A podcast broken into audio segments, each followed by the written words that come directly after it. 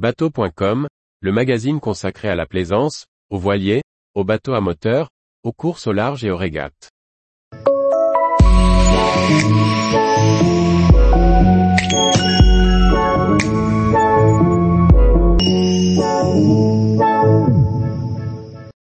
Des escas pour tous les goûts et tous les bateaux. Par Briag Merlet.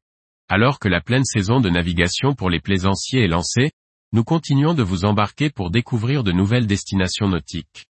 En effet, l'escale n'est-elle pas la première motivation de la croisière? Il est grand temps de se pencher sur le plan de navigation de l'été. Pour les plaisanciers de l'Atlantique, et même de plus loin, les températures caniculaires et la moindre fréquence des dépressions sont une invitation à aller découvrir les escales nordiques ou de la Manche. Des proches Scilly, au nord de l'Écosse, le Royaume-Uni offre un joli panel de météo et de paysages. Le plaisir de l'escale est également celui de la sérénité et du respect de son environnement. Comment préserver ces mouillages uniques? Un sujet délicat, tant il touche à la liberté du plaisancier. La polémique autour des projets de réglementation à Porquerolles en est la preuve. À l'opposé du Royaume-Uni, les amateurs du monde latin ont un vaste panel de possibilités de navigation, et pas toujours en mer ouverte.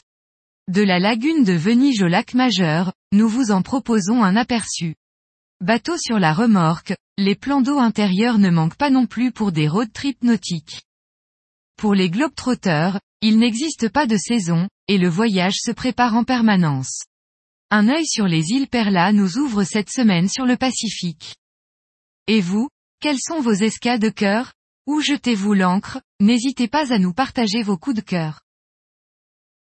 Tous les jours, retrouvez l'actualité nautique sur le site bateau.com. Et n'oubliez pas de laisser 5 étoiles sur votre logiciel de podcast.